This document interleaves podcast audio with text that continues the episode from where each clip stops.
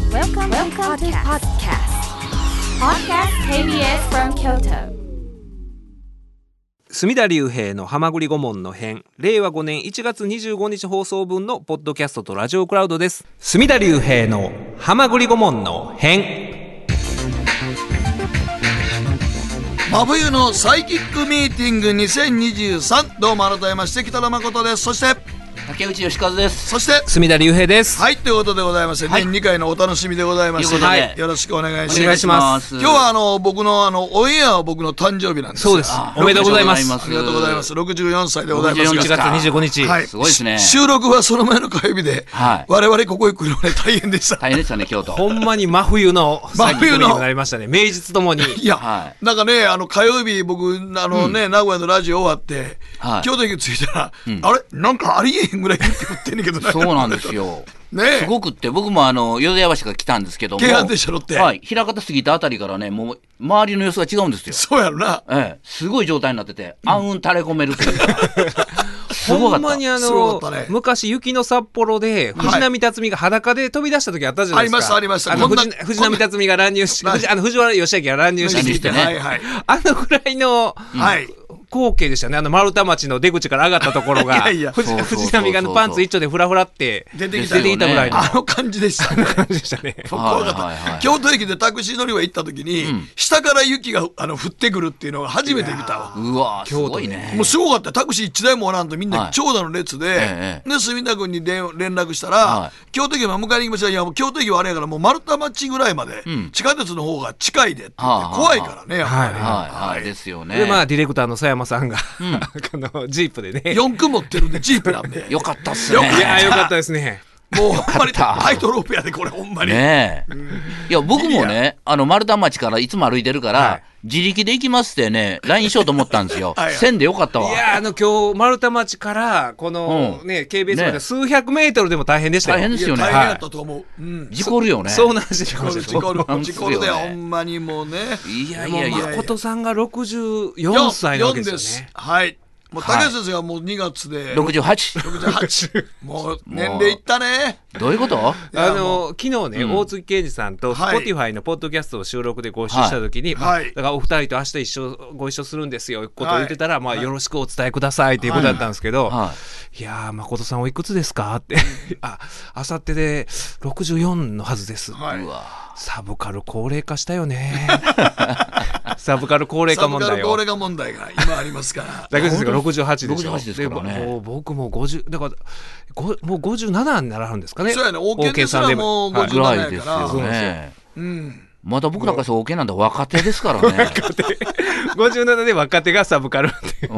ういやもうっていうかまあそういう意味で言うたら、はいはいサブカルみたいなことをんやってる人が若手にもいないいないっすよねいないねんねそうですよ。だからその話になって、30代、40代で、ああ、あの人サブカルやっていう人が、誰一人いないですよねっていう。いないいないいないいないだから、その三浦淳さんの定義で、その、上限は根本さんとかですかね、根本隆さんとかで、うんはいはいで、下限はスチャスチャダラパーらしいんですよ。 ん。うんうんうんあサブカルのサブカルの。でもはい言われてみれば、それ以降って、あの人サブカルやなって、はいもう言うのいいないですねいないっすスチャダラが下限っていう、あああそこでもう打ち止めになっうてちるのわ目なんけですよや。。もだってもう三浦淳さんも今なんか YouTube で遺言みたいなやつやってはるからねはいそうですよね。だから、まあ三浦淳さんは誠さんと同世代。あ僕よりちょっと一つ上ですけどねええ三で浦すよね淳さんの方があ、もうそうなったかでいつ杉作さんも同じぐらいですよねぐら同じぐらい僕よにり一個下ぐらいだから僕あの三浦淳さん僕杉作さんぐらいの人がもう4歳ぐらいの間に重なってるはいはいはいはい4年ぐらいの間に重なってるんですよねで若手が大月さんで57で、 そうなんですよね。もう若手が大月市ないから ねそうか。考えないといけないですね。いややーっぱし、後に継ぐものがないっていうのはすごいですね。そうですようね、んだからうんだからじゃあだ誰うかん三浦淳さんのうんあと三浦淳さん的な人がいる か言うたらいや、探してもい本な当いにでよくなすねん。かあるじゃないですいなかいよそういう町工場とかでも、あの後継ぐ人がいないみたいなそれと一緒ですよね、一緒やな誰かが事業承継せんことにははあはあはあは あ、そうですでよ。も誰かがだからそのねあのエロ本切り抜いてスクラップ作るとかね そういうのがもういないわけですよ。いないですよね竹内先生みたいに教育テレビを凝視したいとかっていうのがいないもんうな。いないですね受け。継がれてないですもんうね、ん、誰も興味持たないんでしょうね。はい。うん、有識自体ですいね。や、あんなんして、例えば三浦淳さんみたいに、はいまあまはあ、三浦淳さんはもともとイラスト、うん、漫画家で漫ね。画家でイラストレーターでガロから出てきてとかいろいろあったわけですけど、はいええええでその中で、ああやってね、エロスクラップとかやっててですよ。はいははいい僕と、だから杉作 J 太郎さんで、トゥナイト2で取材とかしてるわけですよ。うん。三浦淳さんなんか特集三浦淳特集って何回もしてますから。うんでも、考えてみれば、エロスクラップ自体が もう、もう違うし、違いますよね。 今誰がエロ本買ってんねんっていういや話でし僕ょ。も昔阪急ファイブというところで、はいあの竹内義和店でやらせてもらったんですあよ、はいはい10日間ぐらい、 10日間ぐらいねはい、だからエロ本の切り抜きとか、はいなんかそういう遠山の金さんの写真とか、はいはき教育テレビのなんかとなんかかとかねやってんけど、もうそんな時代じゃないもんね、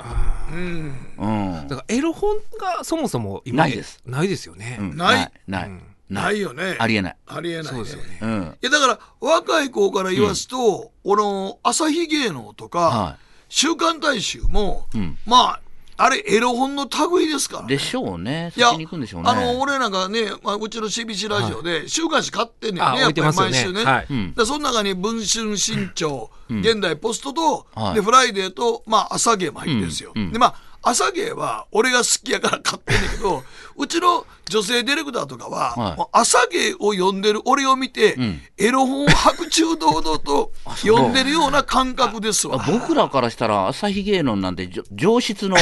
高級な雑誌やったから 僕らあの肉筆マガジンとか夜の窓とか夜の窓出たり、いやそれ D 級 C 級 D 級ですからね。そうそうそう CBC でスタジオで,、であの夜の窓とか、んニコイツマガジン読んでるとさすがにそれはダメですもんねそれはやっぱりね後ろ指でしょうね、朝芸でも一般の会社やったらセクハラになりますもんね、いやだからそうやね環境型セクハラとかってそうだから今もしあれを女の子の前で堂々と見てて、隣の美人妻とかあんなの見てたら隣の家のみだらずまで、あ隣のはい家のみだら妻は、はい その隣の家のみだら妻っていうのか自体が米助さんのあれやからねあそうですね隣の晩ご飯ですからあれはいそれのパロディーなんもうパねロでディですよ、まあパクリというかねやだからも、はい元が誰も分かれへん、そうですよねあー元ネタがね米助ねそう米です助よねさんが隣の家の晩ご飯をやってたのが、隣のあの美人妻を家のみだらずまみたいな、はいみたらずまを、あれやってるの、あれ、よろしくさんの隣の家の晩ご飯のパクリでやってるわけ。朝毛の中のヌード企画やから。素人さなんヌるーほドどなる企ほ画やどか、うんら。うん。 なんかあのそのパパクリというかパロディで川崎監督が「隣の UFO」とかやって、米助を出して、はい今今ですよ 今時今時。うん、だからその感覚若い人に分からへんでしょ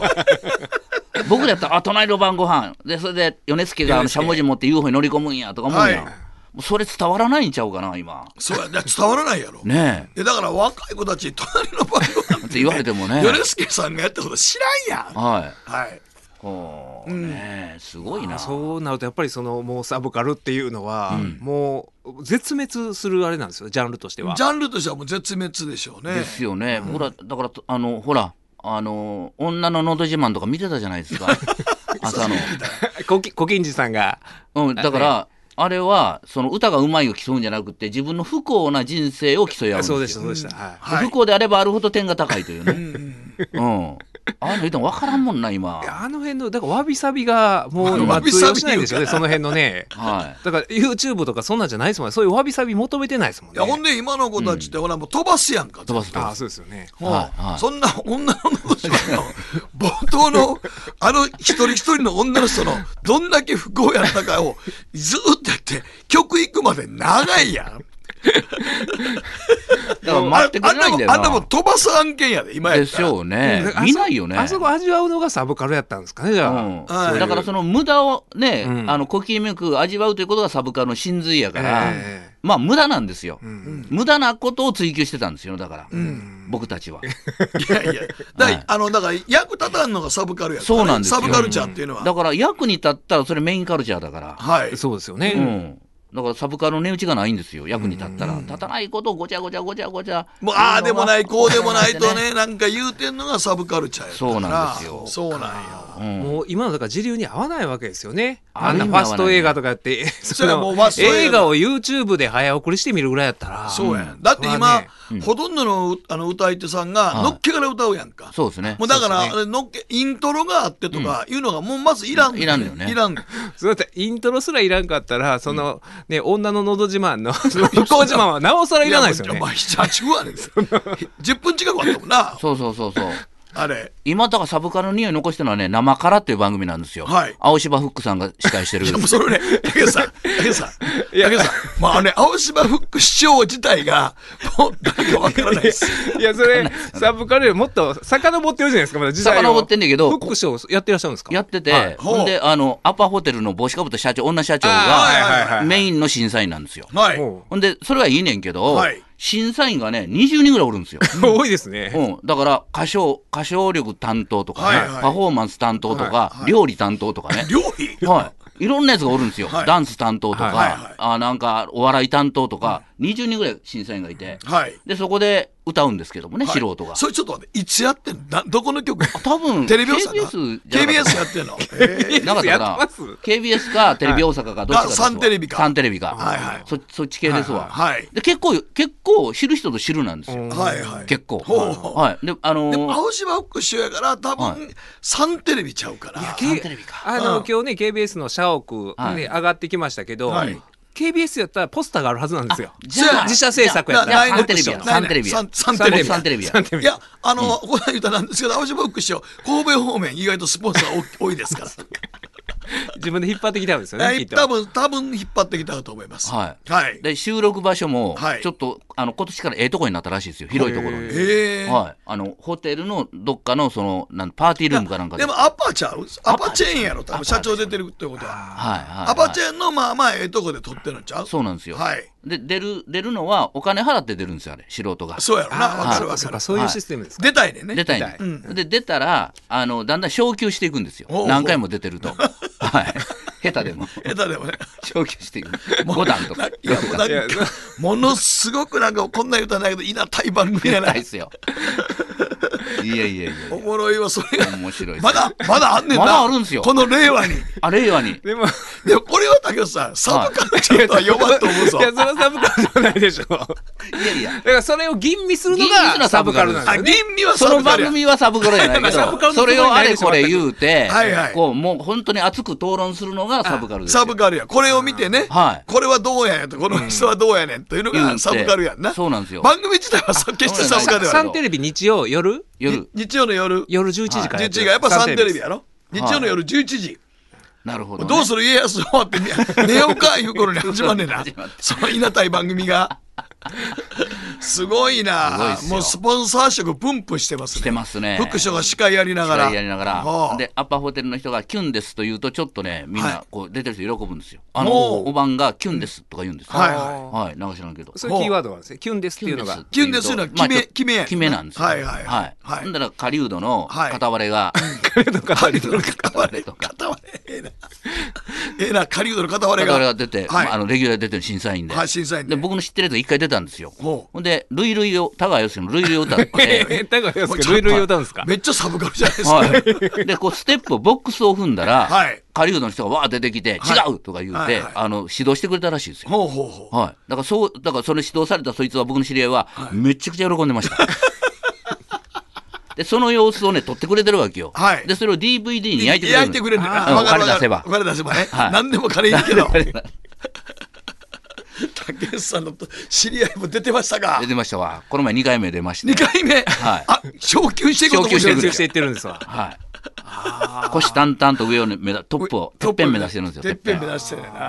まなすごいな第何次北陸戦争とかそんな感じでぺんすそよんな感じですよ。うんすげえないや森脇健児さんも出てますよね。よく似たあのなんかそういうあのアンギャでござるとかああ走る男とか。アンギは KBS。あれ KBS あれ KBS 柳田さんと今。あ柳田さんと。なはぎい。柳田とね柳田と街を街を歩いてはるんですけど。はいああれもねどちらかといえば誰も見てないような類の番組ですよね。誰も見てないことはない見てないけど誰も見いてなやいいこやとそは決しの青て島。フックさんの番組も誰も見てないことはないんです よ ないんですよけどあの構図化はいりますから。どうすかねあ僕あなのんかこうその構図化がサブカルなんですかそうななんですよ。あの、アンギャでござるも、あの、こう見方があって、大体森脇君のファンが見てるというふうに思いがちだけど、はい柳田君の方が主なんですよ ね。はいはいどちらかというと、はいはいあの辺がおもろいんですよ。ほもううだから、あの、ね、おあの、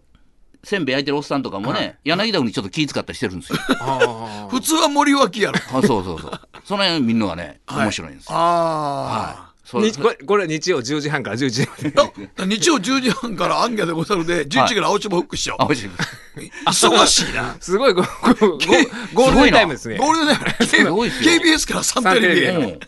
ほんで、あれ、どこやろな、いまだにね、これ、前も何回も言ってんだけど、はいはいサイキック青年団の頃は言ってたと思うんやけど、はいあの、なんか、なんとかの川を遡っていく番組があるんですよ。ああ、はいはいはいはいはい。あの、なんか、大阪か、なんか、神戸かなんかの川をね、川ですかうん、ずっと遡っていくんですよ。はい3人の、うん多分お笑い芸人やと思芸うん人ですが。よ。はい。うん、で多そ分れなんですかそ多れ分だかあのらあの何枚も顔もわからないんですよ、はいはいもう何回も見てるけど、はいは印象に残らないんですよほうほう。いろいろやってんだけど、はい。でもこれはねもう十何年前からずっとやってるんですよえ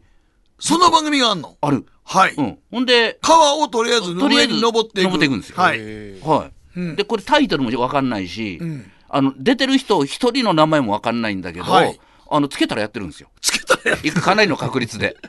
だけどさ、あの、チャンネル設定 が KBS からサンテレビが主になってますそれしか映らないテレビじゃないですかないですそれないです YouTube でもなく て。なくてこうだからザッピングしてるとはい引っかかるんですよ、ああーおあっていうのがはいはいはい。言うて、はいおおあまだやってるわまだやってるんだよ。でな長いねんな長いね、はい。時より再放送もやるね、ああ、はいはいはい。はい、でその再放送は10年ぐらい前のやつやるねほうほうほう。今。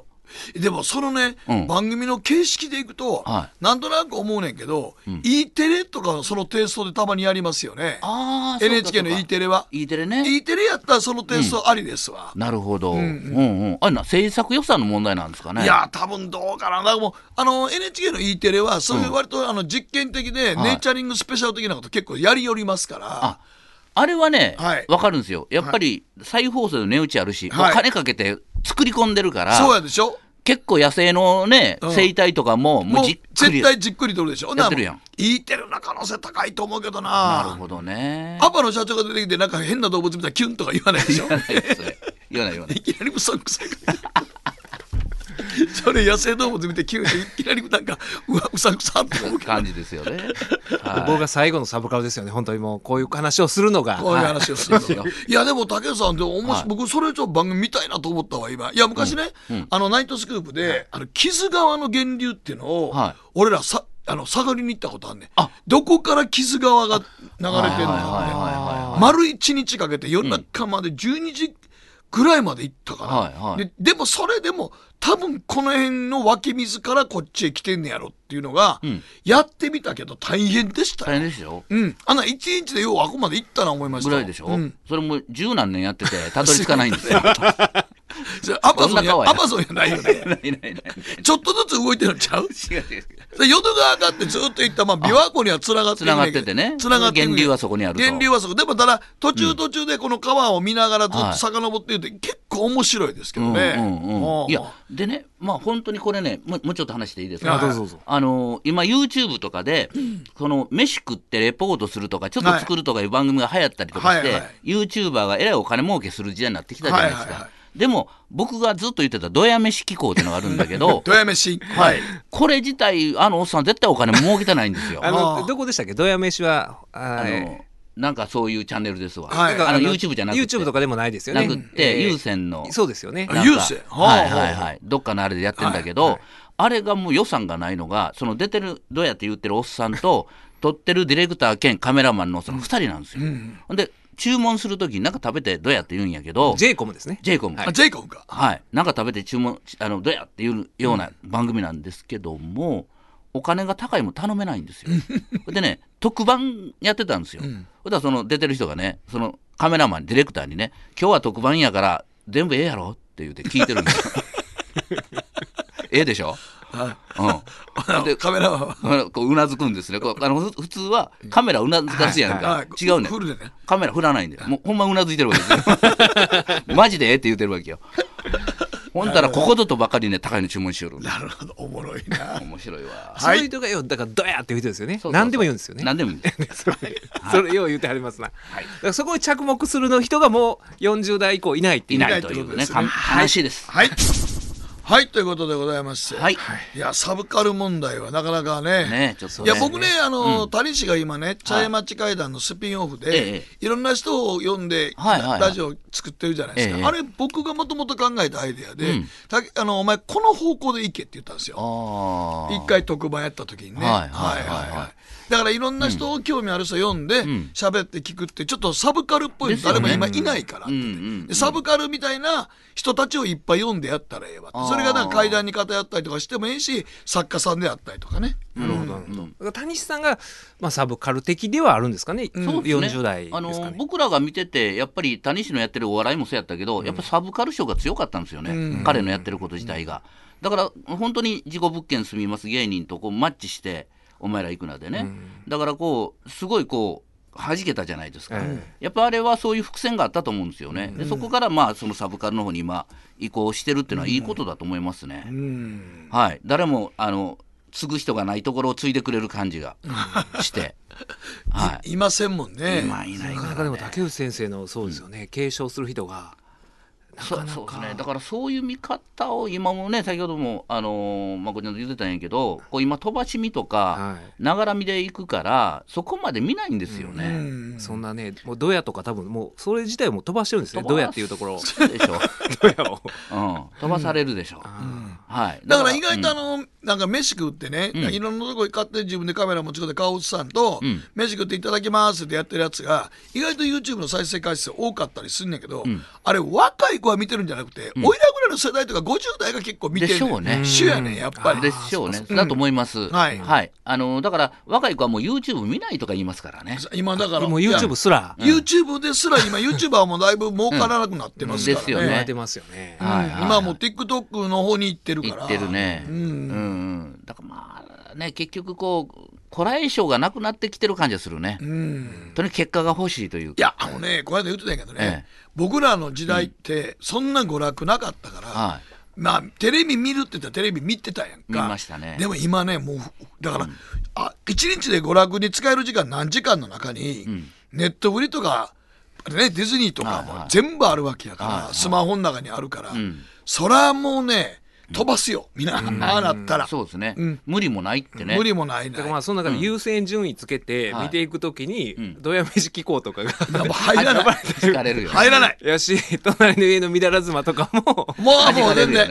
ね。。その上あ位にの入そらないですのもアんンねテナに入ってこないの入ってこないですよね。隣の家のみだら妻なんかお前、もうは浅い芸能なんか素通りしてると思いますよ。でしょうねいやだからおうちの事務所もその編集者、まあ、知り合いなんで毎週送ってくるんですけど、うんはいはい正直この1年隣の上のみだら妻ちゃんと呼んでないですねああもう読まなくなった。もう僕ですらもう呼んでないです、はいあーあー、そうかもね。もう5年ぐらい前まではいつも感想をメールしてたんですよ、はいなかなか大人もんですなみたいなうん 先生お目が高いみたいな返事が、はい今週の人妻はみたいなの送ってたんですけども、はいもうそれすらのそれすらやらなくなってやすよらねなくなってますねや。んないですねや。っぱり竹内先生がそうキープなさってるのはすごいですよねいいやでもねまだにそんないや、あでも考えたら朝芸ってね、んもうあの、その、サブカル年齢上がってる理論もありますけど、は連載人がは全員高齢化してるんですよ、朝芸って。あだってね、ずーっと連載してる井筒和之さん。はいやそうですよねで、あの、ララスプーチンの佐藤さん。はいね。で、福本、福あ福本さん。元阪急ブレーブスさん。はいい。はいはいおーはい。はいはいはい。もうこの辺ですから、主な。ね、すごいですね鶴子さん。うわーもう成田明さんとかやってないですか、成 ね、田明さんはもうやってないけど、いや、ほんま、ほんで、め飯原デカだけがまだちょっと若いかな、ぐらいの感じで。あ、そう。飯原デカ、立花がまあまあ若いぐらいぐらいでで、あとの執筆連載人、充実の連載人は、はほとんどが高齢化してます から、あそうですね。うん。そうなんですよ。はいはい。うんですよね月刊ムーとかでもね、はいやっぱりこうじあの主に活躍してるでも高齢だもんね、飛鳥昭夫さんとかいや、もうな、めちゃくちゃ高齢でしこれでょ。すよねいや、八百井純一さんとか。そうそうそう、竹本涼さんとかね、はいはいはいほんまに高齢ですね、なんかそういうサブカルの養成講座みたいなのやらなかったんですか、後継者作るために竹内先生はいがはいはいあそれやっていった方がいいかも ねうんサブカル養成講座って何がサブカルちゃうか分からんけど。あの昔僕コピーライター養成塾でちはいょっと講師やらせていただいた時に、はいはいはいまあ、僕なりのあの教え方をしないといけないからということで、その巨人の星を紐解くみたいなね、うんうんうんあの明子姉さんははい下着は2枚しかないとかね、はいはいはい。そういうことを教えてたんですよ。うん初めみんなね唖然としてましたよ、えそれがコピーとどう結びつくのみたいなあったけども、はいそのワードから僕のワールドに広がっていった時に、はいはいやっぱ終わりぐらいにみんな気づいてきてその、はいはい僕の目の付けどころが、で結構最後はみんな笑ってくれるような状態になって、そこからこういろいろ旅立っていく人がいましたけどもね、はいはいだはからそういうことをやっぱりやっていった方がいいかもしれませんね、ひょっとしたらいやほんまにもうこれ途絶えちゃいますもんね、ですねい。途絶えるな、ほんまに。ガチで途絶えると思うわ。いやだから竹内先生すごいなって思うのがもう2月で68歳になられて、だからあのあと2年で古希じゃないですかですね、コキですね。あの 古希を迎えるにあたって、はい古希古希道っていうそうそうそう新昇格っていう目標を持ってらっしゃってそうもうはい、そうなんですよ。はい、もうそれはね、宣言したんですよ。コキになった時に。真コ顔で言われても。キコキと。 コキになっても、ココキコキっていう人ってすごいと僕思うんいですよや、そらすごいでしょうね。ねえ、うんそれは何人がいらっしゃると思うんだけど、はいはいそういうものを表そうとする人は多分僕だけだと思うんですよ。はあの、コキコキしてる方も多分それは言わない。え言わないです言わないです、うんうん、それをこう文章にして公に出すという発想自体がないと思うんで、あのい。ちょっとち待って、ちょょっっと待ってくださはいい。それ、コキコキなんですけども、えーそれは何、何ですかね。はいあのージェームス・ミキさんの 春のなんとかみたいな、なんでもない。春の歩みは春の歩みではないです相手がいて相手がいてあえて言いました。相手が迷惑かかったりするじゃないですか。そうそう僕の場合は、いや、だからあれだからね、はいジェームス・ミキさんは春のなんかえで、評価つけてたんですよ、ね、評価つけて出ててましたでしょ、ね、うんあの、抱き心地悪しみたいなことそうそをうそうそう書いて、失礼な話です失礼な話ですよ、あれ。はいはい いいじゃん。あの時でも大問題になったけど、今また再び出てきたらもう大、大大大問題ですよね。そうそうそうででももだからコキコキ道は、ね、己のことだから、はい。はい、全く誰にも迷惑かけないんですよ書けない。己がダメージ食らうだけやからね、上がった時に。はい。でそれをだから、例えば今はい日は誰をおかずにしましたという。ああはいいうことやけども、はいそれも濁そうと思ってるんですよ。はいはいあの僕の中であのこういうこういうまあ冊子がいいんじゃないか、こういうネットがいいんじゃないかというようなことは書きますけども、いはい。あの特定するとね、うん。あのまたその人に何か。まだ何かあったそうらですあるよかもねわからんあいけないかのら昔大スポであったの超道館の玉門占いみたいなことはやしらなないいってことですやねらないですね。うんうん、人のことは 言わずに、己のことを語ろうと、はいまあ、そこも本当に、まあ、あの自得というか、自分をもう恥ずかしめるような行為で、 はい通そうと思ってるんですよ。うんうん。はい、はい、それはもう心に決いめてまやですもほんまなかなか斬新やと思いますけどね古希の人がこ、その古希古希について語るっていうのは、そうでね、やっぱりこう、なくならないもんだと思うんですよ、はい正直。うんあの今でもね、まだ三浦淳さんがね、はいあの、週刊文春の、あの、あれで、人生エロエロ、人生エロエロで、人生の3分の2はやらしいことを考えていたで、はいまだなんかその自分の、そのわびさび的に衰えていってる股間について、は結構あのなんか2ヶ月に1回ぐらいは書いてありますね。あーはいはいはい、つまりだかからあのもう一生懸命、うんあの自分のた金玉の中で、はい一生懸命工場長が、んあのだもう最近は全然なんかあの 精子作れて言わんようになったなみたいなはの書き出しの文章、はいまだつ書いてありますよ。ああ、まだね、はい。うん、ようわかりますわ、その気持ち。いや、だから最近もう工場長わしら暇でんなとか言はあっはて、あはあいや、しご主人が最近頑張らんからな、みたいなことを、あの自虐的に、あの、三浦淳さん書いてます。はいはいはい、うん、人生エロエロで。で。うんはい、わかりますわ。だから、やっぱりこう、微量な話ですけ ども、その、ずいぶん微妙な話してますよ、はもうい、その、量が少なくなってきましたもんね。はい。うんうん、自分でわかりますもん。それはわかるやろ。それはわかるわ。それはわかるわ。でわかるそれはわかるわ。はい。そんな時だな、つって。もうあかんな、と。うんはい、いやでもね、はいあそこは三浦淳と一緒ですわ、はいあかんなとは思わないんですよ思ったらあかんねん。そうなんですよ、あかんなじゃなくってその少ない量がまたまた良しとして るんですよ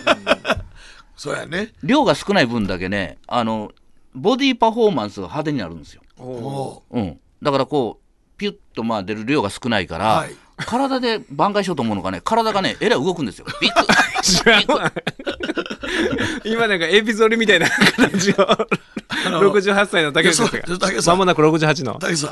あの70のそれ、まあ、僕も今ちょっと聞いてて発表してほしいなと思うんですが、具体的にどこで発表しはるんですかああそれはもう書籍という本に形で本ではいででも今ほんまでもねあの、70代80代の生き方本、指南本みたいなのが本屋行っていっぱいあるんですよ、いや、あるよ。いや、ちゃうやん。分かってるやん。お前、これちょっと、隅だ。お 前、真面目な顔して、今それ言ってるけど、何の詩なんだよ。いやだからコキコキですよこっキコキ。コキにしてコキコキする。あコキにしてコキコキするシナンシボ。ナンボンですわ。だからよう、ようね、うんうん70歳ぐらいで、はいこれからの生き方みたいなんとか、多いんですよ今人生100年時代で、こういうふうにしましょうとかね、言うとありますけど、ええ70歳で、コキコキしましょうっていうこいうとこでとすでねす。。はい。はいうんで、なんかもうね、あのこの年になると、はいあの名言、まあ、サイキックで出ましたやんか、はいはい人生で抜けっていう人生で抜け、我々がよく言ってましたね。それは言ってたでしょ、はい、あれは僕らちょっと背伸びして言ってたんですよ。はいはいでも今は等身大で分かるようにな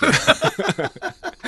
今は。 68にして。 68 にして、等身大で。等身大で僕らよく言ってましたよね。言ってましただからいや、今ね、だからそう考えるとね、若い子たちがね、もうちょっとそんな、やらしいとこだけ動画でもね、ええはいあの、ほら、エロ、昔のエロ DVD なんて、インタビューから始まるじゃない始ですかまる始まる。僕がよく言うと、あのインタビュー飛ばしたらあかんねんと。そうそうそうあの、その人そがうなんですなよんでこれに出るかという、んはい監督とかがディレクターが質問して、お金に困ってとかいう話で、はいとか、旦那がかまってくれなくてとか、なんかもう、旦那しか知らなくてもっと違う自分を見つけたかったとか、はあそこで俺らはよく人生で抜けって言そううんですなよんね。ですよ。そこですわ、僕、それがものすごい勉強になったから、はいまあ、そういう目で、だから、AV を見るようになって、はい広がりましたもん、はあ自分の視野が。そうやんだから、あっこ飛ばしたらあかんねあかんのですよあかんよ。で、いいのまたね、見つけましたわ。はいあのこうインタビューされてるんですよ、女性が、はい全裸であの、インタビューされてて、で、カメラが撮ってて、カメラの向こうにインタビュアーがいて、後ろでこうちょっとがっしりとおおっさんがもう立ってて、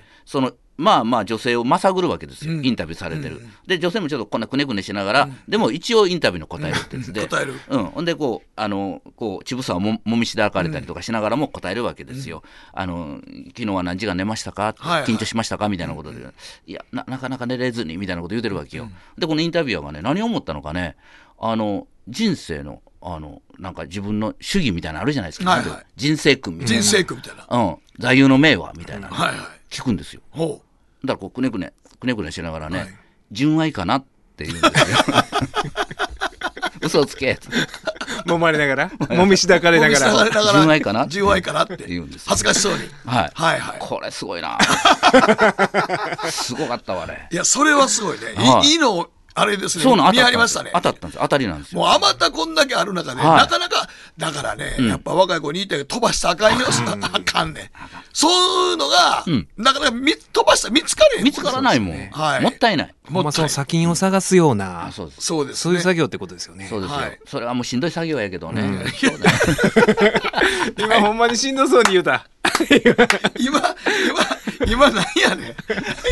ん今、今のめっちゃおもろかったな。しんどい作業。ただ、エロが好きなだけやねん。はい。メール来ております。遺体明宏は垂水区の星さんからいただきました 男性40代兵庫県の方です。はい誠さん、竹内さん、墨田先生、こんばんは。さて、半年に一度のサイキックミーティングはやってきました。今回は我々元サイキッカーだけでなく、TKO の木本さんも楽しみにしてるんですかね。 投資の釈明会見を20、これ、えー、あ20日にいただいたんですが、はい23日、だから昨日ですね、そうこでのす収録日の前の日。はい前の日ですねえー月曜日えーはいそうですまさか収録日に合わせたのかと思ったのは私だけでしょうか何年か前に太平克美さゆりさんらが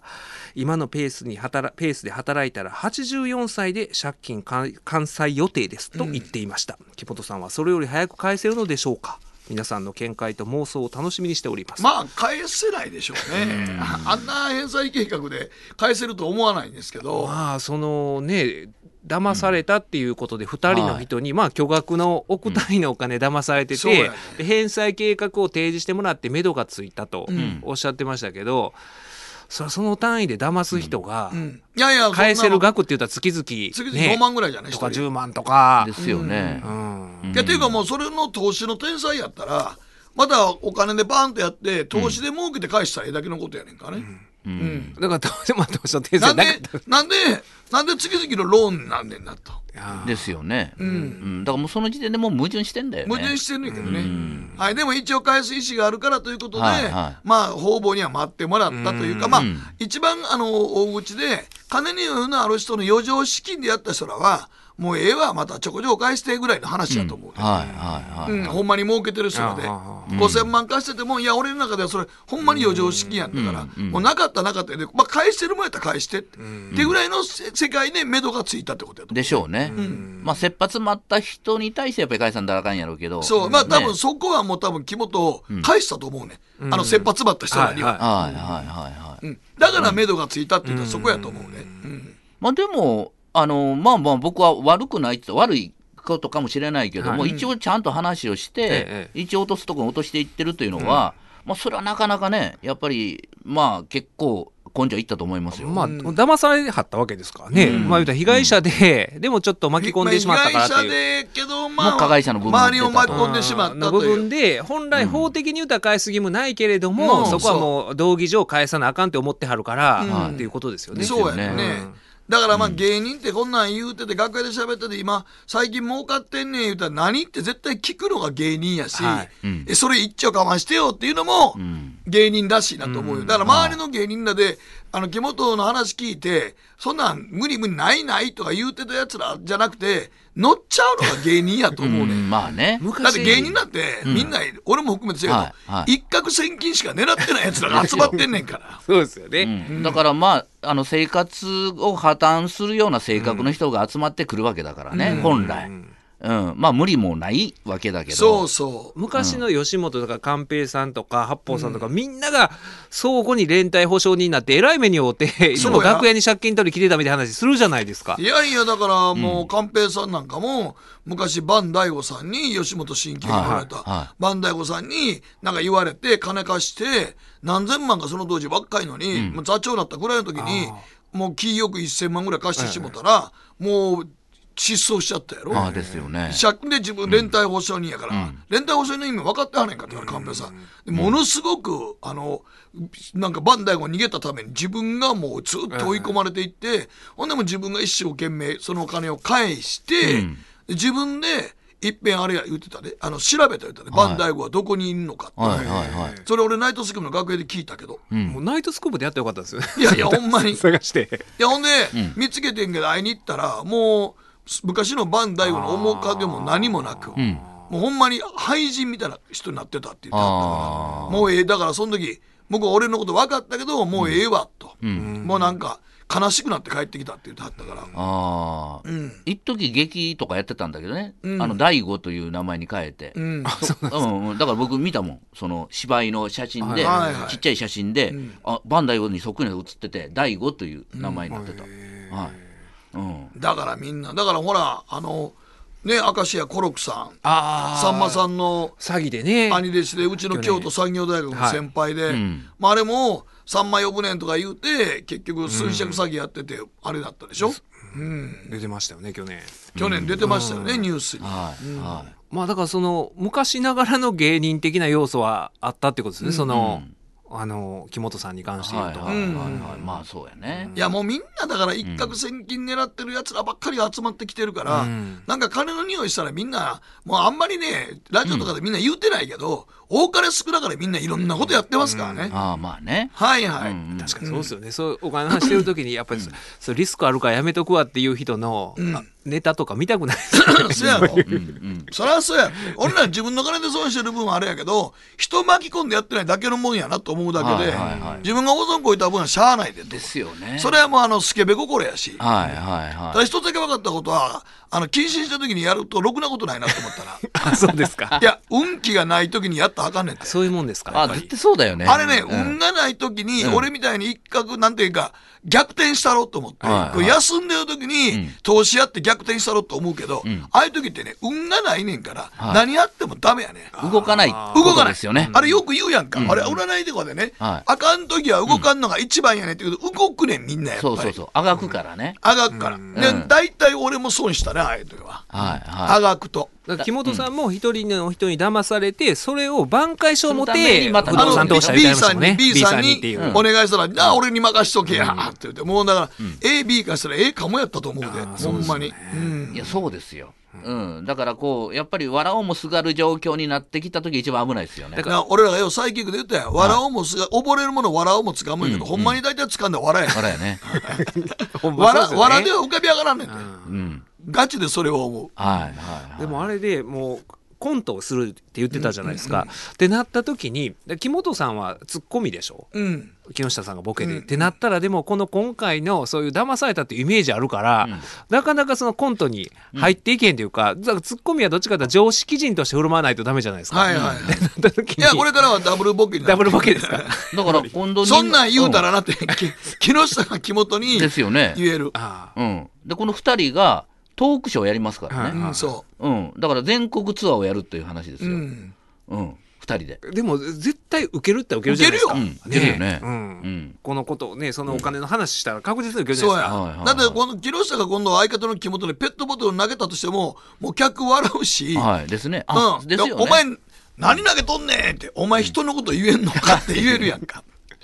投資は投げるって書くねんでとか言えるやんいいよねああそっかそっか。うん、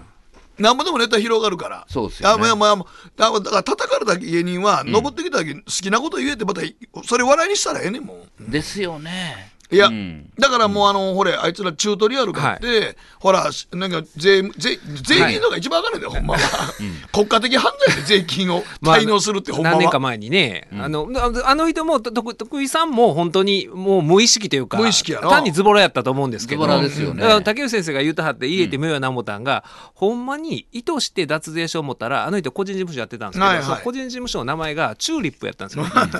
適当やもんね適当やなっていう、 もっとね、多分チュートリアルの中からチューはなあ取ってるわけでしょき取っってとるやなチューリップ。だからちゃんとしたね、あの税税理士とか入れて、やったら OK なのに、それこそしないわけでしょ、はいそうそうそうだからもう単に鬱陶しいなと思って、やらんかっただけですよ邪魔くさかっあじゃあ、だから邪魔くさかったやん。ねえ、うんでだって追結徴局されても、損してるわけですもんそう追そ徴うそう金そう、それぐらいはええんですよね、鬱陶しさに方が勝つんですよね。でもだから今それをネタにしてはるんですよ、うん。あのしてますやろそうなるとやっぱ面白いんですよね、はいだからだから吉本のマネージャーが言うてたもん芸人って最終的に何やっても舞台の上で面白かったらもうそれでいいんですよ、あそうですね、俺これ名言やなと思った、あそうやねと、だからチュートリアルの漫才最近また面白なってるやん面白いんですよ、うん、俺もなんか面白なりますよねっていやそうなんですよ結局あんなこといろいろあったけど舞台で面白かったら芸人は全部救われますからって言って言あってはったかじら、ゃあ TKO も面白いもんな、じゃいあ、やだからおもろなんでまだ、だ面白くなると思いますよ、うん、明らかにその もうああんな騙され方する人いないからいないからね、ねえ面白いですもんね、うんこれまたなんかコントで次々騙されるっていうのもいいわけじゃないですかそういう設定も、はいはいはい、また騙されんのかまよたみたいな騙されるのかいって広がりますもんね、 広がる広がるなんか、いやーだから芸人ってほんまでもそれでね言うたらこの間ね蜂蜜二郎のねはいはい本がこれ竹内さんねはいもうね俺も久々に面白い本やねんけどあまりにエンディングがバッドエンドすぎて自分の人生を書いてる本なん書いてるんでですよすか。うんこれがまず一遍倒れて大阪の病院で救急病院に運ばれてはい死にかけたところから冒頭始まるんですおうおようおうこれがでもねおもろいんですよめちゃくちゃおもろいんで面す白よいです、マイウェイっていうはいはいいやまあ自伝なんですけど、んはでい田崎健太さんが解説を、まああの挿入していってるんですけど、はいはいはいまああのー でも最後ええそうなんのっていうそう。最後がね。バッドエンドばバもッうド超バッドエンド。まあ、現時点で、まだ、あの、はじめつは生きとるし、はい芸人として活動もまだやって、ちょこちょこやってるんですけど、ただ、その、なんか、死の淵を除いた男が、助かって、お起き上がって、はいほんで自分のまあこういう俺は無茶をやってきた言いながら、でも吉本の劇場でトリを取ってるという自負があるわけですよルミネで鳥を取ってるっていう、ルミネで、はいね、トリを取って、ほんで、なおかつ、俺はそういうふうに生きてきたけど、で、やっと嫁さんも娘もで、ね、嫁さんがおって、娘も大きくなって、死の淵覗いた男が、登っていったら、ん最後、そうじゃないとこで、また病気になって、糖尿になって、で、あれ、透析か。はい、透析ね人工透析受けながら、そこからまたこれ、オチは言われるんですいけやど、そうもうです強烈に嫌なバッドエンドが来るんですよ、またあそうへえあえて自分で書いてるわけやそれをそれを書いたんですよ。うんだから最後の突き放し方が、よなんか最後まで読み終えた時に、はちょっと俺も、えこんな終わり方したら、 夢も何もないやんって。おーはい。あれを書く覚悟っていうのがそうやね。いや、だからすげえなもーう、そういう意味で言うと、ある程度覚悟決めちゃってんな。決めてますよね、うん二郎さんは。うんまあそれは読んだ人に夢を与えようとかそんなんじゃないわけだもんもう自分のいこや、とをあれ、あれは夢なんか与えてないよね。夢は決して与えないですね。はいはいや、あの、芸人として、ん俺はこういう生き様で生きてきたんやというのあはー書いてるんですよ。いいよねうんそれはね、もう根底によくわかるんですよあ。ーやつの生き方っていうのいが。はいはで、その自分が、んもう吉本に行ったと、途中からね、オフィス来たのやめて、たけしさんから言われた言葉を守りながら、劇場でん長い漫才して、最後は吉本でトリを取る。いはっていうのも自分の自負なんですよね。あーまあどこ行そうっだねても笑いを取るんだ、んはいいんですけど、その途中で病気になった後のもう最後のほんま10 20ページぐらいが急激にバッドヘッドに向かっていくんで、いはいはまあなんかいや覚悟決めたとはいえなんかね読み終えた後に、はなんかこうもうこまだ生きてるやんかと、いはいこれ誰かがね、亡くなった後例えばあのーはい勝新太郎のことを、はい。田崎さんが書いて、うん勝新太郎が亡くなった後に書いてそれが僕ら死んだこと知ってて読むという、うんはいでもはい勝新太郎の人生ってこんだけ面白かったんや、っえていうのが、うん死んだ後やからまだ全部、えまあもう分かってるわけやまああの夢を与えてくれる面もありますよねそうそうそう、んもう沖縄山の戦いははい織田信長が勝ったこと知って僕らは、うんそのはいはい YouTube とかに上がってるええ歴史チャンネルとかで、うんなぜこうやったかとかっていうのはあるやんか、んでもそれ結果知ってるからやんか,、うん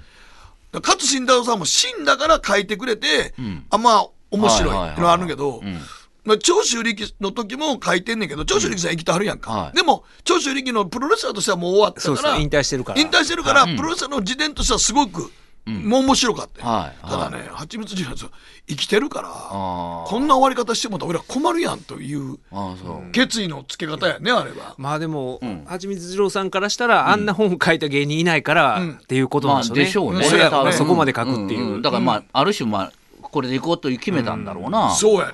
うんいやその、その覚悟にぜひ皆さんに一度読んでもらいたいわ。あの芸人の本とか生き様の本を読んでる方は、ぜひ一度、あの、感想がね、最後バッテンで言われへんので、そうですよ。あれかな、あの、殺しが静かにやってくるというね、マカルヌエスタンがあって、で、あの、俗荒野の用心棒ってフランコ・ネロが出てるやつがあったんだけど、あれもこの関王家にマシンガンで引きずってくるああ、引き継ぎますね。うんあのあいつがイタリアンマフィアの。そうそうそう、はいはいで最後、えー6対1で墓場で決闘するんだけど、はいはいでフランク・ネロはその前に指を全部潰されて、自慢のこう6連発銃が打てなくなって、で墓場にとこで決闘やっつって向こう6人来て、こっち一人でもう銃も手に取られへんわけですよ、でみんなが笑いながらどんどんどん撃ってくるわけですよあの近くにこう、はいはいわざと。わざとね、地面打たしはて、近いところで。うん、でその時に最後この、うんあのー墓場やから十字架があって、そこにこの拳銃の撃鉄をかけて、バンバンバンバンバンで6はいはい発撃って全員殺すというラストなのよ、うわすごいってのがあったんやけど、殺しが静かにやってくるってやつは、同じようにこう全部指やられちゃうんですよ、ほんで決闘になるんですよほんで決闘のところに行くんですよ、で向こうが悪いやつ何もってでやるやんかだからこれはもう案の定というか、自分打たれへんから、蜂の巣にされて終わるという映画なのよ えってあかんやん。あれってなるんですよ。はいはいで中島直さんもこれ見たときに、劇場で、えって、あぜんとなって、口を開けてポカンとなってしまったというぐらい、普通、逆転と思うじゃないですそか。うやんね。うんまあでもね、それ、あの、マカロニウエスタンでしょはいフランコネルやからね。はいなんかそれ覚えてるわ。うんなんかそ、そっちなんで、あの、あの、売った方は覚えてるけどうん、それは知らんわ。知らんでしょはい。だから、そんな感じの終わり方なんですかはちみつさんは。あ。うん、もう近いね。近いですね。確かに近はいはいい。いや、もうほんまに、ぜひ竹内さんにも呼んでいただきたい。ああー、ぜひぜひ。もうなんかほんまに読んだ後の読後感のなんか後味の悪さっちゃら、ただよくここまで書いたなといういのやはありそうまですす。よね、うんでああいうことがありながら毎日舞台に上がって、うんお客さんを笑わせてるわけでしょ、んすげえなって思いますよねすげえそんなことを抱えながらあそれであー週に2 3回ぐらい人工透析受けたりとか、そうですしはい今現時点でしてるわけですからね。へえ。そうだからもう本当に、なんか久しぶりになんかこの何年間でああいういろんな本読んできた中で一番インパクトがあって、一番どういう手かわからんぐらいの本を書いてあらら、読みたいな、読もう。いやでもほんまにね、すごい面白いんですよね。面白いです面白いです、はいはいはいはい。いや、だからどんなものか、俺、まあ、それ聞い聞いたから、あの、後半に行くに従って、ちょっとドキドキしてくいるかやもしれドないキけど。いやドキドキしますよ。はだって僕ら途中で、あの、あ、ハッピーエンドになっていくと思って、いろいろあるけど、ハッピーエンドやなと思って、いや、はいそれあかんてって思ってきましたもん。あららでもほんまにそのサブカルの継承者がいいのと一緒で、あのはちみつ二郎さんのあの重たいのも、今の若い人らっていうのは、あはあいもあうちょのっと受け継がないというかあーなんか流行ってるね前竹内先生のイベントで言ったんですけど、はいドラマの「サイレントとか、ほんま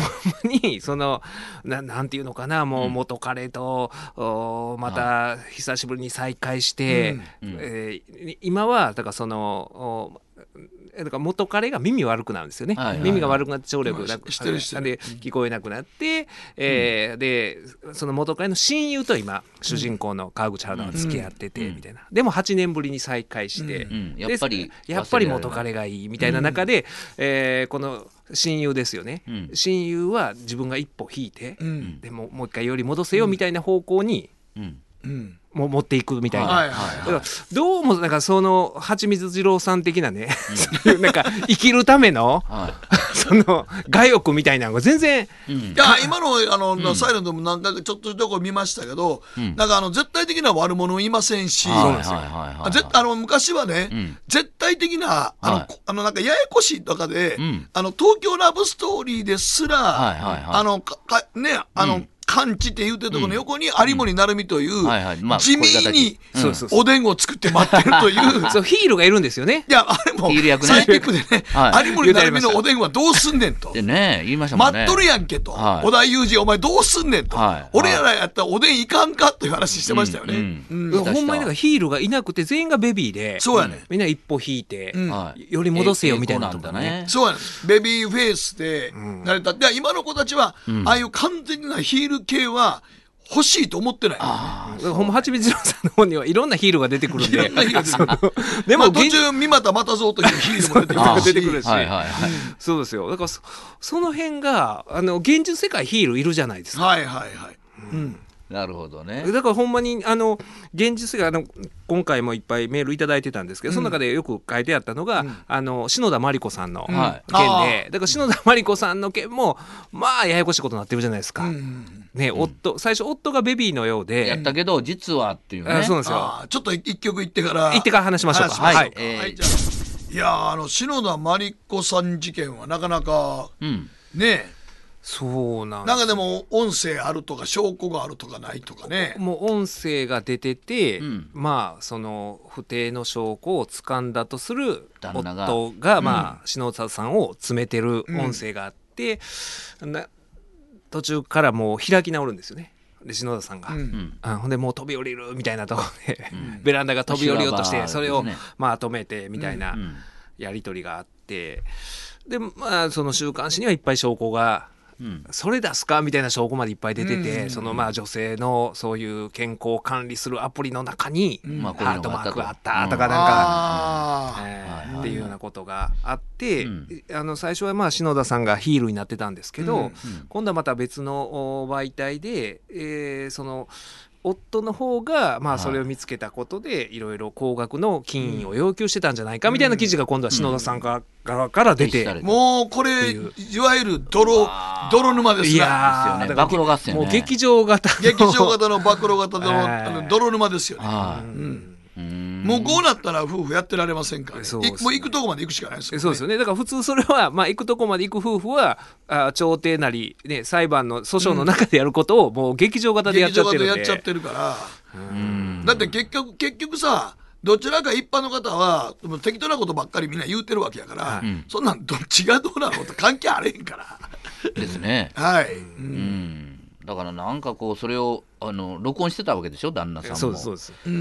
うんそれもなあっていいやうっていうかでもほんまそれをね、うん旦那が録音する事態で、はいもう終わってるやん終わってますよね、うん明らかに明らかにだって録音したら、うんはいどっか出したろともちょっと思ってるわけやからでもうそそのれで時点で終わりやろですよね、それで金を要求したってなったらその要求するために取ったんじゃないかって思われても仕方がないし、まあそのね本来の調停とか訴訟のために取ってたんかもしれないですけど、まあ、まあま結あま果あ的にね,、そういう週刊誌に出てそのいや週刊誌出したらあかんと思うけ どなそれ週刊誌出すとかえって変わりますよね、ほんまになんかヒールターンひもうだからベビーターンしたんですよ今ちょっと篠田真理子の方がかわいそうかみたわいいそうにっていうふうにね、イメそうやーねジだがからその証拠持ったとしても、ん法廷で出すのとええ週刊誌に出すのは全んく違うやん、意味合いが。そうそうはいもうプライバシー侵害の程度が違うからそこまでやるかみたいになっちゃうんで、うんそこまでやる人はまあ、その、私生活でも、どんな対応をしてたんちゃう、こんな対応してたんちゃうんかみたいなことまで思っちゃうじゃないですか、どうしても。そんだけ人を詰める人はとかいうようなとこまでで。ええ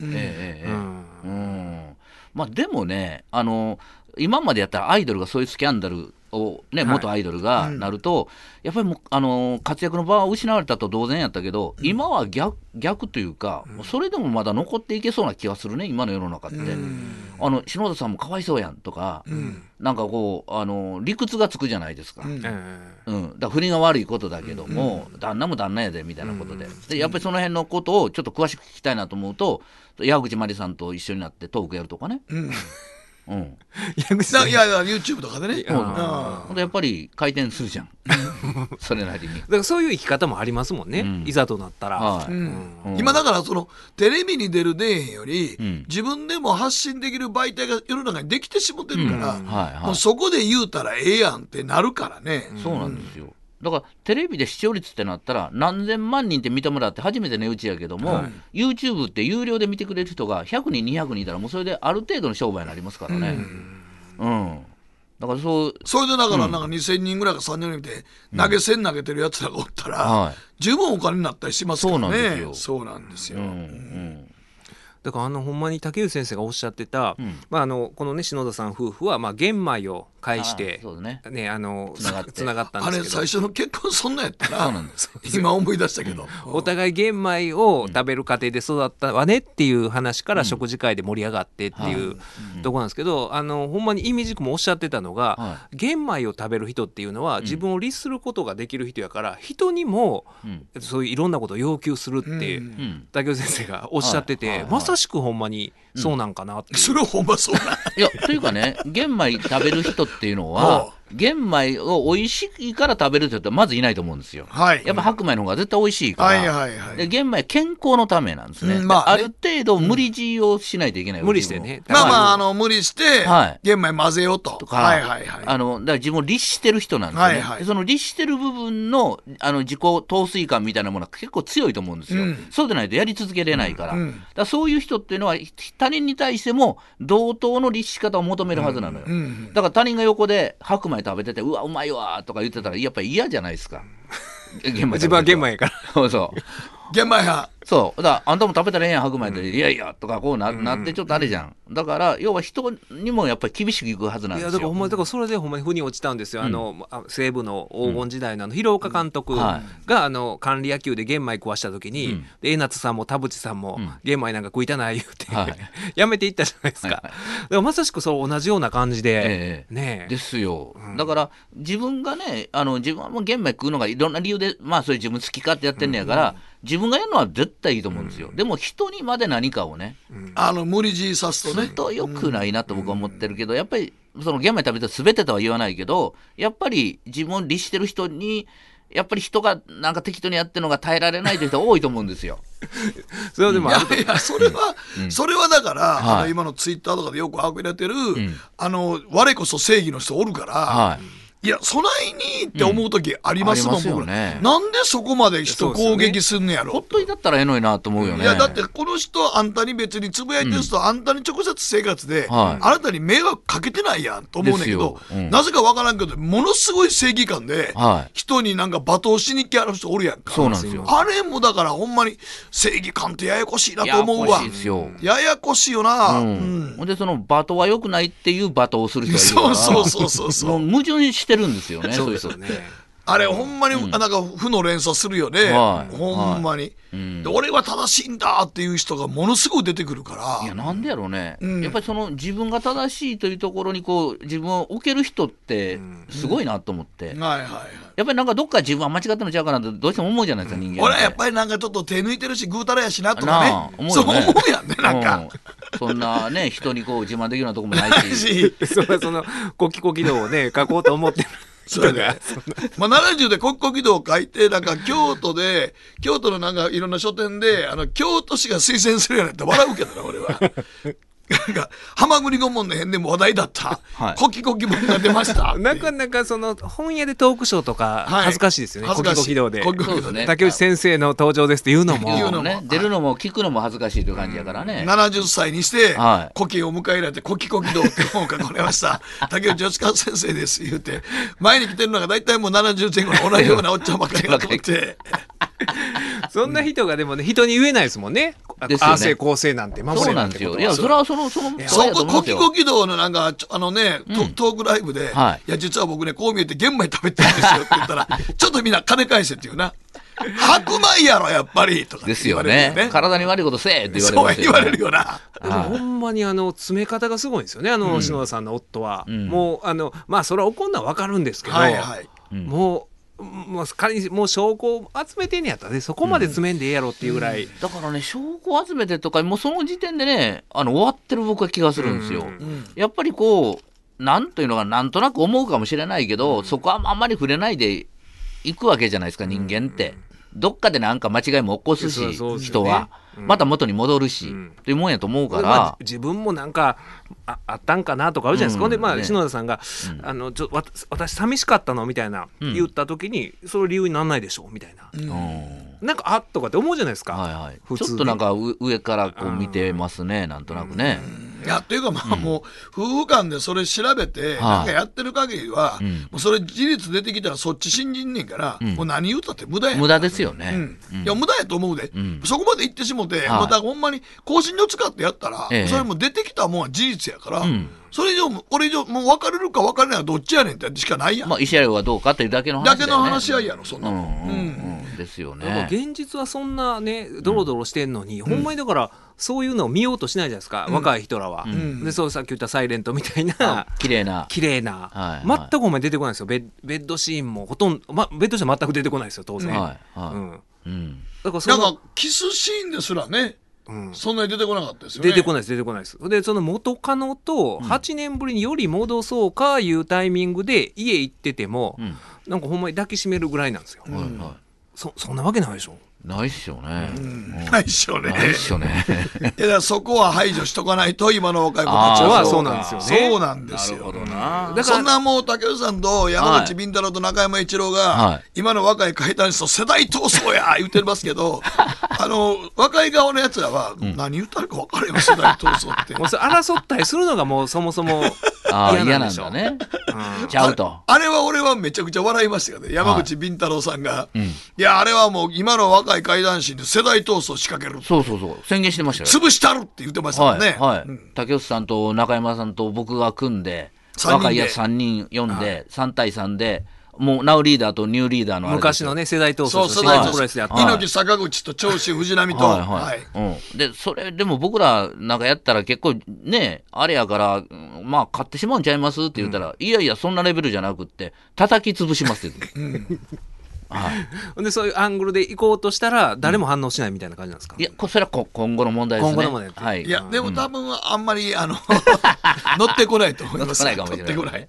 そのアングル乗ってこないと思います。はい俺はあれめちゃくちゃ面白いんですけど、ええええ乗ってくるやつがおんのかなというですことですよね、と。そうなんだかでらす今よ。もだからドロドロしたらダメなんですよきっと、うんいや、あのね、できたらね、みんな仲良しの方がええっていうのが、あの、今のお笑い芸人でも、そうですギよスねギスしてるお笑い芸人同士は嫌やっていうあー風潮が多いんですよ。はいはいはいだからもうサンドイッチマンなんかその最たるでまあもともとおもろいねんけどもともとおもろいねんけどなおかつそれにコンビ仲がめちゃくちゃええっていうのもすごい大事な要素で、ええええええなるほどね、だから僕この間びっくりしたのが、僕なんてもうあの中学の頃からお二人のそのサイキックサイキックミーティングといつも行ってたような人間やから、そういうなんかの番組のイベントっていうのは、そこでしか聞けん。うんほんまにそういう コキコキ度はないですけど、はいはいはいなんかそういう話があるのがまあ普通や思ったんですけど、この間ねうちの娘5歳なんですけどがあの NHK 京都放送局で夕方にやってる「今日一日」っていう番組があって、うんはいでそれに出てる達田アナウンサーっていう、はい若いアナウンサーがいるんですけどその アナウンサーのことが好きになったんですようちの娘が「うん達田さんかっこいい素敵言うて、うんうんでこの間今日一日のイベントがあったんですよ、 はいほうほう NHK 京都放送局で。ほんであの「パピコ行きたい」って言ったから連れて行って行ったんですけど、うんもうそんなねなんかもう普通の会話してましたよ、うんトークイベントそのアナウンサーと女性アナウンサーと一緒に、その好きな食べ物何ですかみたいな質問もそんなんなんですよ、場内のアンケートあるんですけど、うんあの好きな食べ物何ですかあ例えば休日何しておられまそうすかそんなそんなとんほんでそそんれなんをレベルそれを答えてみんながわははははみたいな感じのうん和やかなは感じなんですよ。い、うんであの クイズもあるんですけど、この今日一日で一番衣装を持っているのは誰でしょうあ衣装を持っているのは石井アナウンサーっていう女性のアナウンサーである、丸か×かみたいなんで、で結果的にみんな女性やからその人ちゃうかなと思って丸で手挙げたんですけど、いや違って猫丸っていうキャラクターがいるんですよ、はい番組のぬいぐるみの、ん猫丸が実は毎日服変わってるんで正解は猫丸ですとか言ってみんながうわー一本取られたみたいなんで うわあの盛り上がっててあこんなんでいいんやと。うんうんあの僕らあのサイキックミーティングばっかり行ってる人間からしたらあーねえああ番組のイベントとかってほんで思いのほか善良な一般市民って多いんですよ。でみんなそれでニコニコ笑って、よかったうねっよつかっってたねなんかあののどか穴のどかたおなやか穴そうなんですよ空気が流れるといううんうね、んうだんからあのサイキックのイベントみたいに変な質問する人が一切いないんですよ、はいほんまに。まあ、みんな質問に命かけてきて たからね僕らの場合はここってね そうです誰そういう々人はいはないんだ誰々はバージンですでとすかかみたいなことを聞くそんな人秩序を乱す人いなかったですよ NHK 京都放送局で。まあそらそうやけどでもだって5歳の娘が安心していけるイベントでやねすんかよら、ね、うんうんはいまあ、僕らからしたらちょっとつまらないけどねいやでもあのああんま気をてらったことを、うん僕ことさんに言う必要ないんやなって僕改めてそれ見て、あーはいはいみんなニコこれでえニコニえんやとコニコ笑ってて、うんうんうんうんだからその NHK あのアンケートもあったんですよ最後出すやつに「NHK は必要ですか?」た多分みんな必要ですって書いてると思うんですよあれニコニコしながら必要ないに丸する人っていないと思うんですよね。それは言わへんわそれ そのアンケートをそのみんなが NHK 必要ですって丸が欲しいがためにそのイベントやっているやねやってるんですよ。その中だかにらね実はですね私 N- N 党の立花さん支持してました とかそんなそんなん書くやつおったら不穏分子やねえそりゃそうですだよ、からガーシーどう思いますかとか質問出ないんですいやよまね全くないですよ全くないです。うん、うんそんなその達田さんの女性遍歴を聞くような人も全人もくいいなないいしいしや。全くいません全くいません、はいはい僕もラジオ深夜便って昔不倫騒動ありましたけどあれはどうなんですかあのタクシーの運転手を蹴られた方もいらっしゃると思うんですけどみたいなね松平、松平はねあくい正解です松平正解ですそういうのはないよねなしかいねなかったですね。いやいやもうそんなんねんそんなん気にせんと普通にたおやかに生きておられる方の圧倒的に多いわけです多いやそうですね実は多いんですよ。多いですよ、実は多いんですよってそれがまあいわゆるあのマジョリティないいやそうなんですよ、だから僕もその、もうそれに飲まれてあのペンネーム「ふきちゃんパパ」っていうの で書いてほんま松平アナのこととか書きたかったんですけど、はい松平アナの喧嘩キックについてどう思いま喧す嘩かテとィックか。とかねはいでもそういうこと書かずにあの今日は5歳の娘が達田さんのことが大好きで連れてきましたって書いたらやっぱりね読まれましたそのイベントあであそうやあな「ーふきちゃんパパどこにいらっしゃいますか?」みたいな、はいはいはいはいあだからこういう世界が実はマジョリティでそ、れはもうでもね,、まあねふきちゃんパ確かパにもが手振ってふきちゃん手振ってたら「ああどうも」って言ってるだけで、言うてねまあ和やかな青やしアナウンそのアナウンサーも善人で追われるもん な今多分全人なんでしょうえけどら。えらええわささすが兄貴やな善人で追われるもんなっていうのがほんまにものすごい皮肉やったな今な今そんな言い方でそそうさすが邪水の帝王やなっいてや今思本った当にわ善人やと思うんですけどね思うんだけど もうも遅いもう遅いだからそれは確かですよそんなイベントやったら善人で追われるよな追われるもんね追われるわうん、ですよそりゃそうですよ善人で追われるもんなっていうのはええな、もう両極化してんねやなっていうその蜂蜜二郎さん的世界と、はいはい、ほんまにそういう、まあ相入れないですよねあれないですよ入ねれないですね、うんはいやっぱもう本当に混ぜると白濁してしまいますね、確かに、はい、いやだからやっぱりアナウンサーっていうのは、やっぱそいや僕はいつもアナウンサーですバカにするわけじゃないけどなんか芸人並みになんかいろいろ言うてると、違うでと思うねんね。ああね、そういうことですよねいやもうそれは、いやもしやるんやったらほんまにあのちゃんと不利になって勝負してねってあーいはうい世界じゃないと、うん NHK の看板でそらそりゃそうですねあらもう全人 で終わりでます終わるみたいなやいねだからそんなこと質問するおっさんは一人もいなかったですよ ええ達田さんみたいな やるんやったらフリーで勝負しなさいよみたいな NHK やめてフリーで勝負したらどうでっかとかねねはいはいそんなんはないですないね。ということですよはいね、はいいやー、はいでもねねまだでもそのアナウンサーも27ぐらいで、はい、276言ってましたから、ね、そうでしょうね、はいはいはい順風満帆なねね人生送られてきて東京の一流私立大学出て、はいはいねまず今京都でやっててとかね、いうことですか、ねなんか言ってましたよその女性アナウンサーが、あのその番組で内幕みたいな喋ってたんですけど、その女性がちょっとアクセントを、なんかんおかしいなっていうような喋り方したら、もうすぐさまねそのアクセント辞典みたいなのがあるらしいんですうんよ、ありますよパッてもう放送中にそれを引き出すらしいんですよはいはい、その、うん達田さんは、なぜさであれがちょっとみたいなことを女性アナウンサーが言ってて、はうん、これ見よがしに引くんですよぐらいのところがちょっと人間性を丸出しにした部分かなっていいあうちょっと漏れた部分ですねぐらいのはいはい、はいはいそれえよそれどこが良くないのぐらいのレベルですよ ねいやそんな達田さんも聞いてるかもしれないんでそんな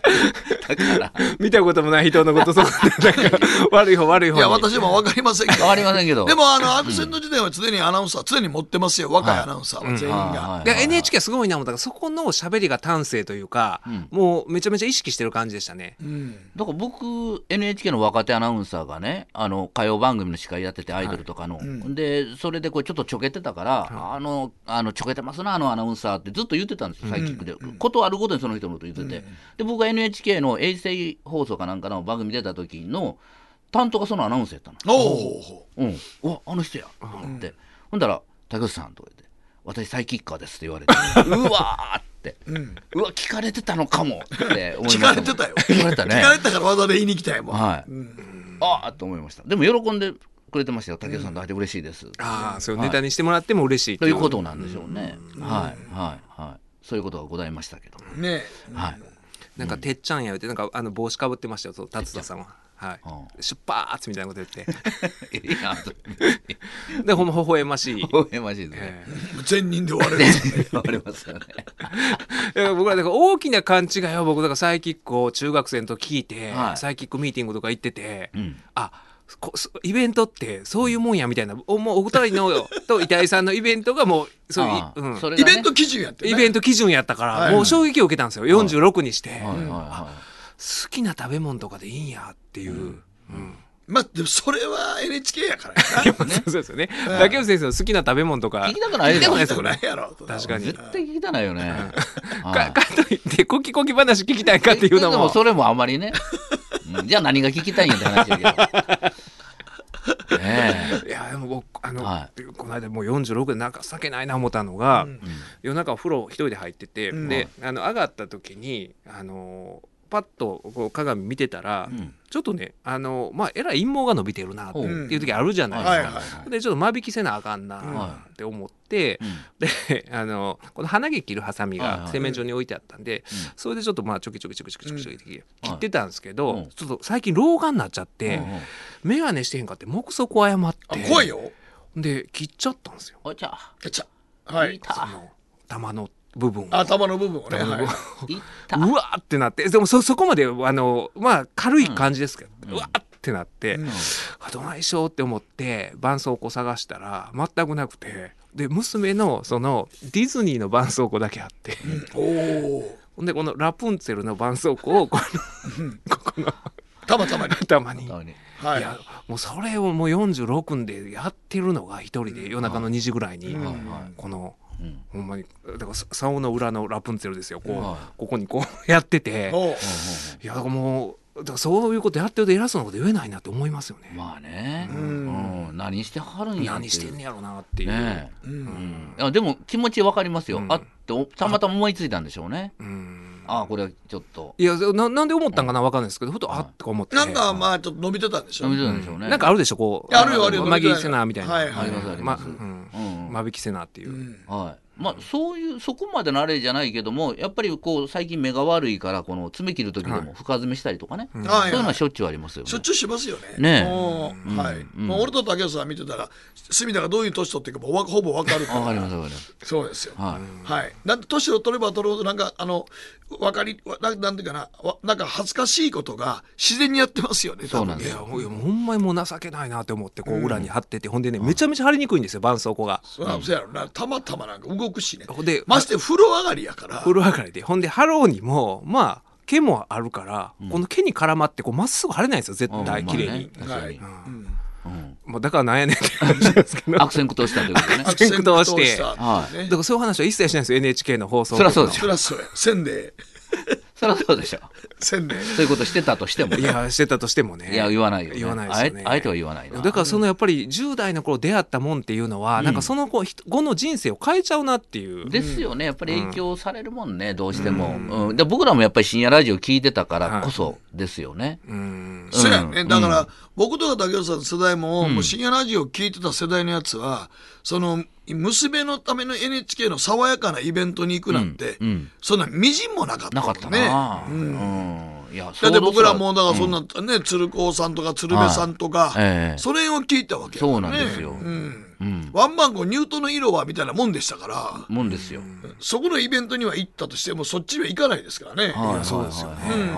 いだからまあ僕もだからあのまあ北野誠っていう人間を突然ガバチョで見て、はいスチュワーデス物語大テレビのドラマのスチュワーデス物語のネタをやってたからあこの人分かってはるわと思って、そのたまたま会う機会にそれを伝えたっていうところからの始まりですから、やっぱりそういう意味で影響を受けるんですよねなんかパッと見た時に。そうやこのねこの人すごいとか、うん、ようなことやと思うんでやっぱりその何に出会うかですよね。いやそうですよね、うんでも全てなんか考えたらさ、サイキックに出会った時は一応弁護士の仕事してて、はい何も好き好んで、あの蜂蜜二郎側に行かんでええわけやから ねそうなんですよその ねあの玉切った話せんでもいいんですけいどいんですよいいっすよね別にでもそれははあの娘に対してちゃんと示したいみたいなのがあるんですよね、あうーん、その達田さんと俺は違うんやと、い、ははいいうん、うんそういう俺はいずれうん娘がちゃんと物心分かってきたらサイキック側やったと言いたいわけやねそうあのこれをあのほんまにお二人を見て育ったっていうのを言いちたゃいんわけと、やねはいあーその覚悟はもう決めてるわけ覚悟は決めてますよねもうはいはいはいなるほどね。はい、爽やかなもんでは終わられないね。と終われないですいよねうことですね。うん、いやまあそれも生き様ですからね。はいははい。あの無限には否定できない。まあ親だったら否定はすると思うんですよ。僕が住田さんの親だったら。でもそうじゃないから否定はできないですね。い。いやでもなんか、はいまあでもみんな思うけど、んそんなん言うてる5歳の娘さんも、ん17、18、19ぐらいでなんか出会った何かにガツンと受けて、なんかま思いもよらん方向に行くかもしれんかあら、いまやそりゃそうですよねそそりゃそうですよ。うん。はいはいはい。そりゃそうでしょうね。ミュージシャンになるかもしれないしね。それは分かんないだもんね。からまあ今はそれでいいと思うんですよ、あ今日一日のイベント行くっていうので、うんまあそれはそれでね。うんうんうんそれはもう全然大丈夫なんじゃないですか。好きとか言って、のどかなもんですよね。ですよね。ええうん。はたから見てたら、ほんでもね、隅田もそんなこんなラジオやってると思えないぐらい爽やかなパパをやってるわけでやっすかてら。るし、ね、いやそうなんですよ出るとこ出たらね、あの本当にちゃんとした弁護士としてそうやね通用してるわけですからね、そ正う直そうあの今朝も普通にねあのねそういう調停出たりとはいかはいしてるわけなんでですしよ、ょ、ねえねうんうんうん、このこの姿はあえてあえての姿ですからね、だからそそこは分かんないですよねもう人間ってどこ、何があのそうやねあの、なんかさっき言ったみたいに正義もそうやけど、はいその時の立場立場やって変わるわけやから、うん変わりますよねあそれ当たり前やんか。ですよね、うんうんたまに20年ぐらい前言ったことと違うじゃない ですか人言われるけど20年も前に言ったことと今変わるに決まってるやん人間って日そらそう々ですよ変わっていくねんからっていねつも思うねん、思う思う言われるよね、昔こんなん言ってたのにとか、僕ら言われるわじゃあ俺も言われますよ、んあんなんサイキックで言ってたやんけって言われるんだけど、はいい、やだから変わるってよね人間っ絶対て変わるよね、君二十歳前から変わってなかったらおかしいで、うん、逆にねそほうんなまんにでだすよから変わらへんのは竹内先生がいまだにその青柴フックさんのこと話してるとかそうそうそういうところはそうねいうとこはねまあ三つ子の魂で今まで来てますけどもね、三つ子の魂がどこやってんだって。大島フックさんで三つ子の魂語るのなかなかないね。俺も見てみたい気が、YouTube とか上がってんのかな、その番組。あ見てください上がってると思い上まがすってるか上がらって、ます青島フックさんで検索したら出てくるのかな。はい、生からでやれば出てきますなりますね、はいそれは面白いですね。はいということで、まあ、あっという間でございましたけど、はい1時間。あっという間でしたねいや今ー、回もでもちょっと、まあ、今日はちょっと一つ思ったんですけど、ええあの、サブカルを